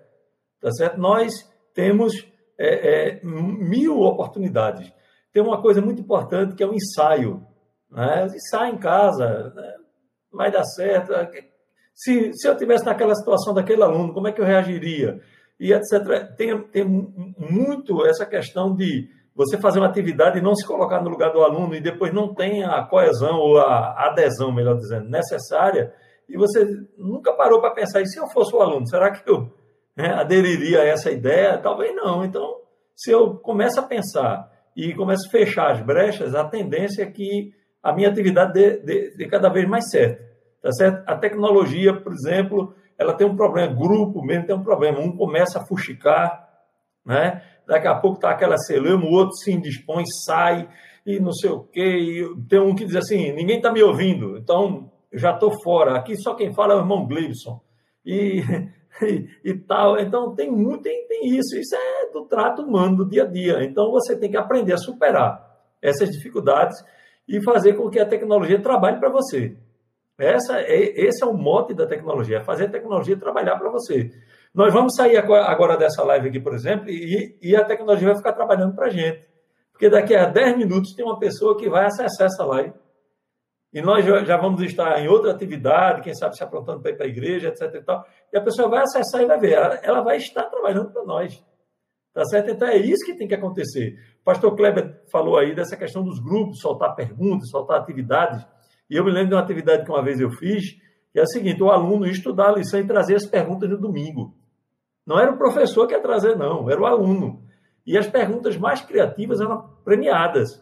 Né? O ser humano gosta muito desse. Eu vou até detalhar como foi esse negócio aí nos grupos, se de repente alguém quiser copiar, não tem nenhum problema, né? bota em prática, adapta e melhora e etc. Mas o, tinha uma menininha de 12, 13 anos, essa, essa jovem cresceu, hoje deve ter aí uns uns 18, 20 anos e é, permanece na igreja do Senhor Jesus, uma jovem dedicada, mas eu achava interessante, porque ela, ela trazia nada menos do que 15 perguntas todo domingo. O professor se via doido. Ele tinha que estudar a lição, porque ela ia chegar com 15 perguntas e ele tinha ela, é, 15 perguntas pertinentes. O, o, a regra era essa, tinha que ser dentro da, da lição. Né? Mas trazia. E aí, daqui a pouco, outra mocinha, que é amiga dela, ela traz 15, então eu trazer 16 outro trazia não sei quantas, não sei pronto, aí daqui a pouco era aquele negócio fantástico de aprendizado, né? Então, tudo isso é possível quando a gente quer fazer. Né? Vamos botar o pé na estrada, porque não adianta chorar o leite derramado.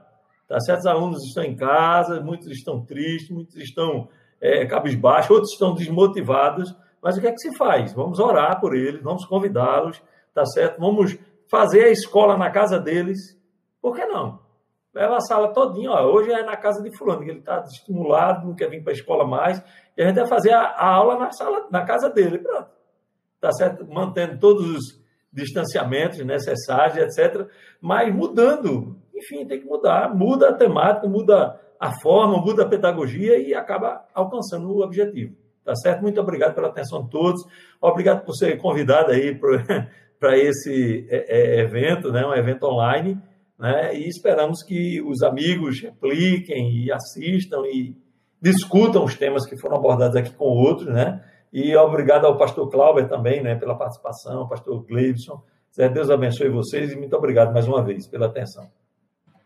Muito bom. Pastor Clauber. Amém. Eu agradeço também pela oportunidade e pelo papo tão agradável que aqui tivemos. E acrescentando do que o pastor Daladier já disse, é, que não, não pode ter medo de errar e querer fazer, é que hoje nós temos uma vantagem que há, há 10 anos atrás a gente não tinha. Hoje você chega e diz assim, rapaz, tem que trocar aqui o, o, uma peça do carro. Vai no YouTube pergunta assim, como trocar a peça tal do carro, modelo tal, ano tal. Tem lá alguém fazendo um vídeo. Outro dia eu perdi a, a, o segredo de uma mala. Aí eu Fui no YouTube como encontrar o segredo da mala marca tal, modelo tal. Tinha um vídeo, o cara ensinando como você conseguir abrir esse negócio. Ou seja, meu amigo, eu não sei como fazer perguntas. Ah, pastor Daladier falou de um aplicativo que faz palavras cruzadas e eu não gravei o nome. Pergunte o Google que ele sabe. É. Pergunte o, o, YouTube que ele sabe. Tem alguém fazendo um vídeo lá, possivelmente, um tutorial dizendo como usar isso. Ou seja, além de não ter medo de fazer e de errar, nós ainda precisamos, podemos também buscar ajuda de quem já tem alguma coisa. Né? E tem muita ajuda na internet, que é a segunda maior rede de pesquisa mundial, depois do Google, é o YouTube. E, e tem bilhões de vídeos lá sobre tudo. Se não achar em português, é capaz de ter outro em espanhol falando alguma coisa. Então, é, a questão é querer fazer, é querer, querer fazer. mudar é querer é, avançar e sair da mesmice e ir atrás dos seus alunos e, e mudar a metodologia e fazer algo cada vez melhor, porque com certeza vai ser algo muito bom para o ensino cristão e para o professor enquanto experiência de vida também.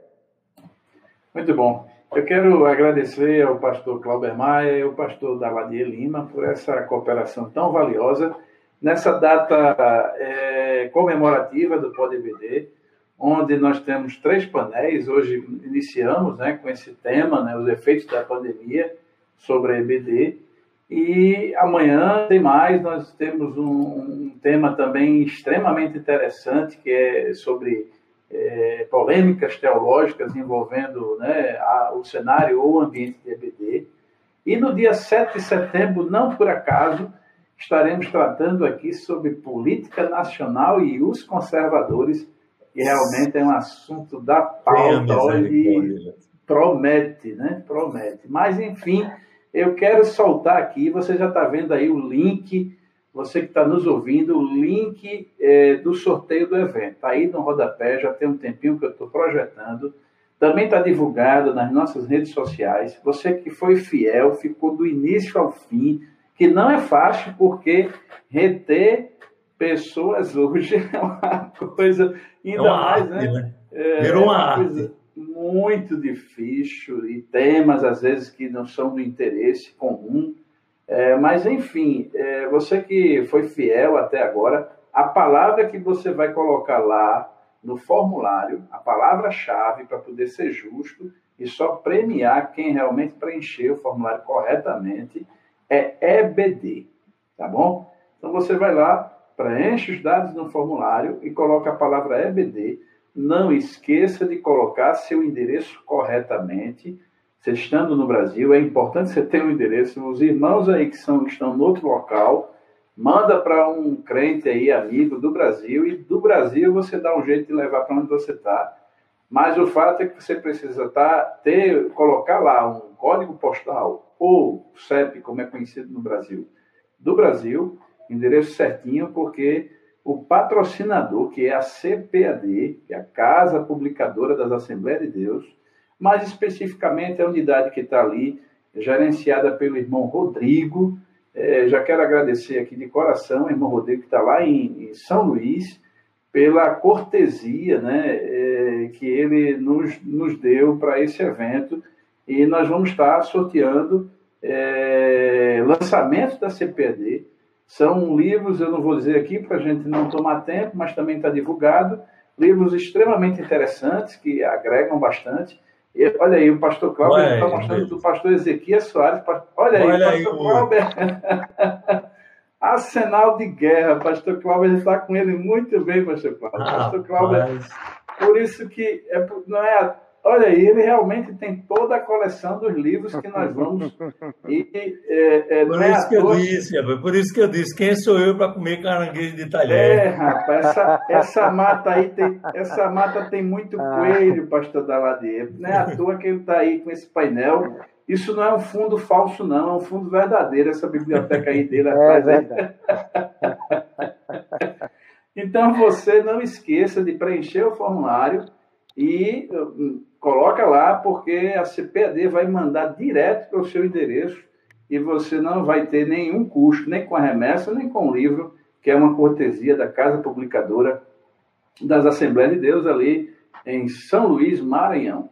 Ao, ao ouvinte que está conosco, ou quem vai escutar o podcast, espero que Deus é, acrescente aí, se você já sabia de tudo que foi dito aqui, só reforçou, e se você não sabia, glorifique a Deus e ore pela vida do pastor Daladier, pastor Clauber Maia, e, se possível, também inclua a minha, porque eu também sou carente das orações de vocês, tá bom?